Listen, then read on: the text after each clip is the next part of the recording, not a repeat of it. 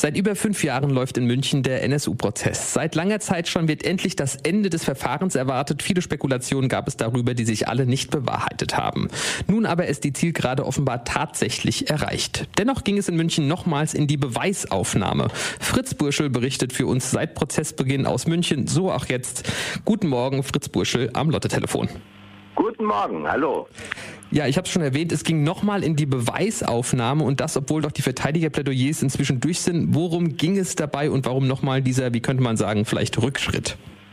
Ja, also das war schon echt bizarr. Immerhin am Ende der Plädoyers, also äh, am Ende des Prozessstoffes quasi nochmal in die Beweisaufnahme, die am 375. Prozesstag verlassen worden war. Inzwischen sind wir schon verschiedentlich wieder zurückgekehrt und jetzt nochmal, im Grunde vor den letzten Worten der Angeklagten, nochmal Beweisaufnahme. Es wurde gehört, der Sachverständige des Landeskriminalamtes äh, Bayern, Herr Setzensack und der sollte nochmal über äh, den Brandverlauf in der Frühlingsstraße 26, dem letzten Unterschlupf des NSU, berichten, äh, sachverständig. Und äh, es ging darum zu klären, ob, wenn die Wohnung nicht explodiert wäre, die Beate Zschäpe angezündet hat, ob ein reines Feuer, ein gelegtes Feuer auf das Nebengebäude hätte übergreifen können, was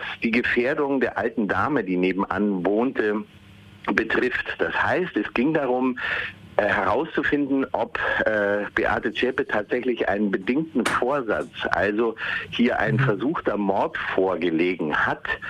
Und äh, Herr, Herr Setzensack hat das relativ äh, klar und sehr anschaulich mit Bildern, die auch nochmal in Augenschein genommen äh, wurden, dargestellt, dass das Feuer selbstverständlich und zwar innerhalb von Minuten auf das Nebengebäude übergegriffen hätte und also die Explosion gar nicht nötig gewesen wäre. Er hat auch gezeigt, dass äh, Rauchgas äh, durchaus durch die Wände hätte dringen können, denn Risse sind, wären auch so in den Wänden entstanden. Und dann äh, war das eigentlich soweit geklärt und zwar nicht im Sinne der Altverteidigung äh, Zschäpe, die das beantragt hatte.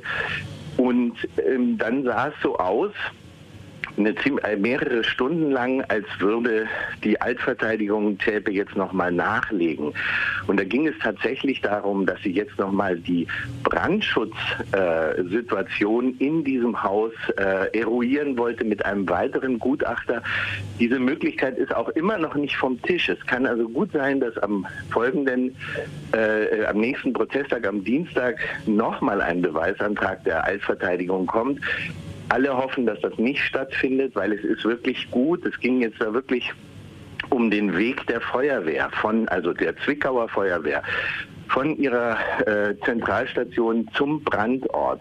Äh, sie wollten einen Sachverständigen haben, der nachweist, dass sie in der Regel nur acht Minuten oder sowas in der Art gebraucht hätte und dass also Beate Zschäpe damit rechnen durfte, dass die Feuerwehr rechtzeitig da sein würde, um das Übergreifen des Brandes auf das Nachbarhaus zu verhindern und so weiter. Also rein spekulativ tief in die, äh, sagen wir mal, Möglichkeitsform hinein sollte das alles eruiert werden.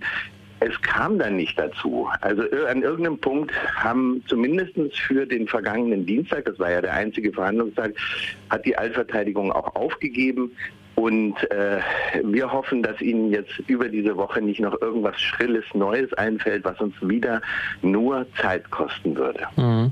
Also ob jetzt nun am kommenden Dienstag noch ein Beweisantrag gestellt wird oder nicht, irgendwann wird in diesem Prozess mal das letzte Wort, das vorläufig letzte Wort gesprochen sein. Und das steht ja eigentlich den Angeklagten in so einem Gerichtsprozess zu.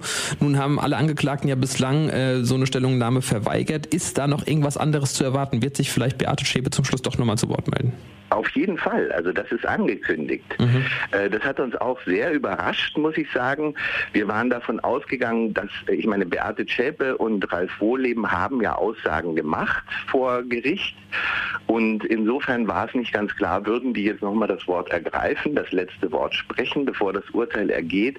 Und tatsächlich wollen alle Angeklagten bis auf André Eminger äh, ein Statement abgeben, das sich im Bereich zwischen einer und fünf Minuten bewegt. Das heißt, wir werden am Dienstag, wenn es nicht noch zu irgendwelchen äh, unvorhergesehenen Änderungen des Plans kommt, äh, werden wir in einer halben Stunde mit den letzten Worten der Angeklagten fertig sein. Und wenn dann nichts mehr vorliegt, dann ist der Weg frei für die für das Urteil. Und die Urteilsverkündung, äh, ich, ich traue mich gar nicht zu fragen, ähm, äh, ist die schon terminiert? Ist abzusehen, wann das genau sein wird? Also die momentanen Wetten sind bei der Woche äh, 10. bis 12.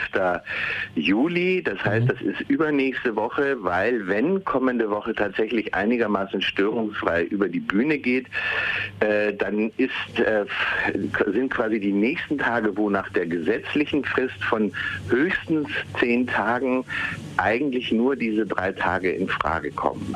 Ähm, wir hoffen, dass es so ist, dass endlich wirklich ein Ende dieses Prozesses äh, ankommt, möchte ich mal sagen. Und äh, ja, wir werden, also alles entscheidet sich am Dienstag. Es ist ja leider tatsächlich so, dass das Gericht sich überhaupt nicht in die Karten schauen lässt. Letztlich hat das Gericht auch nicht alles in der Hand. Wenn jetzt nochmal Beweisanträge kommen, kann das nochmal Wochenverzögerung bringen. Mhm.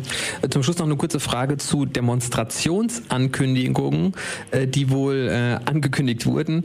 Mm, was kann man dazu sagen? Also äh, der Tag X2, wie er genannt wird, X2 wegen des ersten Tag X, das war der Tag, als die äh, Betroffenen aus dem vom Nagelbombenanschlag in der Kolbstraße ausgesagt haben, an, Anfang 2014, also schon ewig her. Tag X2 ist der Tag der Urteilsverkündung, war ursprünglich für den 19.06. angesagt und jetzt mhm. sind die Anmeldungen alle nach dem nach den neuesten Wetten quasi auf die übernächste Woche, äh, 10., 11., 12 ähm, äh, quasi erneuert worden.